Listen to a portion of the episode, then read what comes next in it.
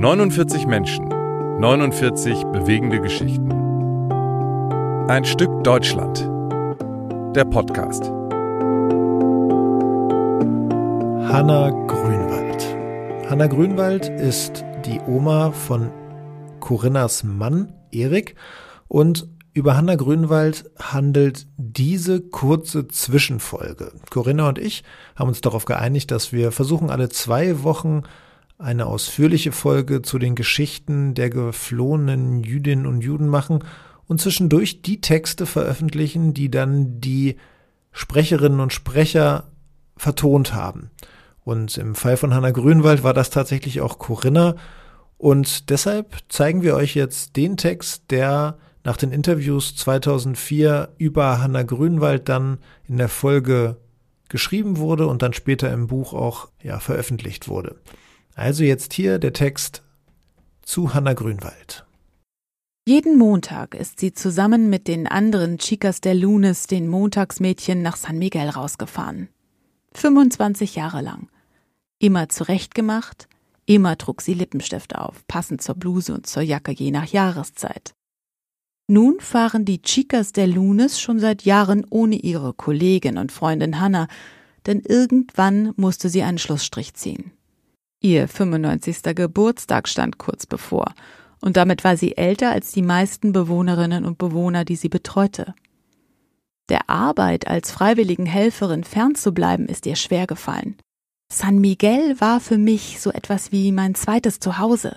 Aber auch dieser Abschied ist nun schon einige Jahre her.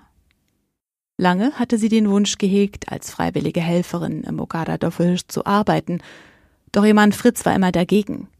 Er wollte, dass ich zu Hause bin, wenn er am Abend von der Arbeit kommt. Aber nachdem Fritz gestorben war, habe ich eine Bekannte beauftragt, zu fragen, ob ich rauskommen kann. Da haben mir die Zuständigen gesagt, ich sei zu alt aber später wollten sie dann doch, dass ich komme.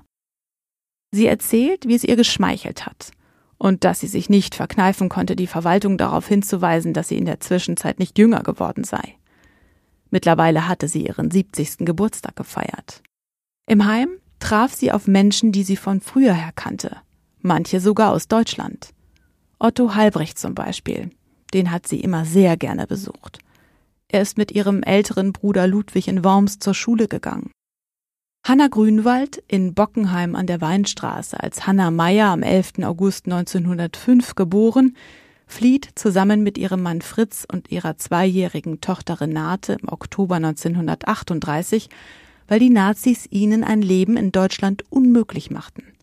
Sie erinnert sich, dass ihr Vater lange in Schutzhaft saß. Er hatte noch vor 1933 pöbelnde Nazis angezeigt.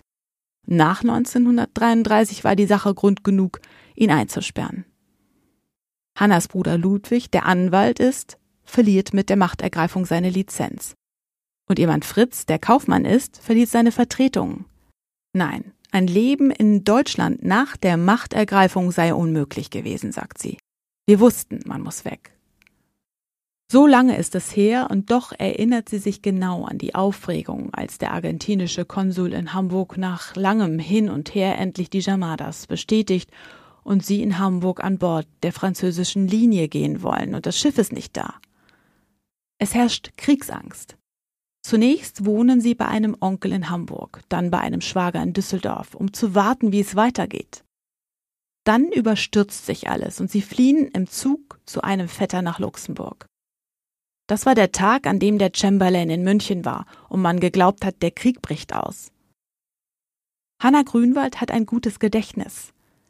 Sie erinnert sich an alles, als sei es gestern gewesen. So erinnert sie sich daran, wie verzweifelt sie waren, weil sie nicht wussten, wie sie ihr Schiff erreichen sollten. Es war ein Auf und Ab, bis ihr Mann Fritz dann nach Antwerpen fährt. Tatsächlich geht das Schiff von dort aus nach Le Havre. Du kommst sofort nach Antwerpen, ruft er seiner Frau durchs Telefon entgegen. Das Schiff fährt heute Abend ab. Ich hol dich am Bahnhof ab. Doch als die junge Frau mit ihrem Kind auf dem Arm am Bahnhof ankommt, ist er nicht da. Sie hinterlässt ihm eine Nachricht und geht allein aufs Schiff. Heute macht es ihr Freude zu erzählen, wie es dann weiterging, denn alles ist gut ausgegangen. Sie erzählt, wie er mit fliegenden Fahnen angerannt kommt. Er steht auf der Treppe vom Schiff und es klingelt und das Schiff fährt ab. Sie erinnert sich, dass sie die einzigen Passagiere waren und lacht heute bei der Vorstellung. Damals muss das Szenario etwas Beängstigendes gehabt haben. In Le Havre sollte sich das Schiff dann aber doch noch bis zum letzten Platz füllen. Und dann fuhren wir ab nach Argentinien. Das junge Paar hat keine Ahnung, was sie in dem südamerikanischen Land erwartet. Aber sie genießen die Überfahrt. Ihr Bruder Ludwig lebt zu diesem Zeitpunkt schon in Buenos Aires. Ein Glück für den Rest der Familie, denn er kann fast alle Familienmitglieder nachkommen lassen. Zunächst wohnen alle zusammen in einem Haus. Bald wird das Zusammenleben aber immer schwieriger. Gleichzeitig wird die finanzielle Situation immer besser. Hannas Mann bekommt wieder Vertretung. Es geht aufwärts. Nach dem Krieg belebt er seine alten geschäftlichen Kontakte in Deutschland wieder.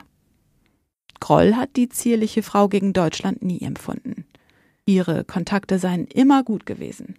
Einem befreundeten Ehepaar, das waren keine Juden, schickt sie unmittelbar nach dem Krieg sogar Care-Pakete.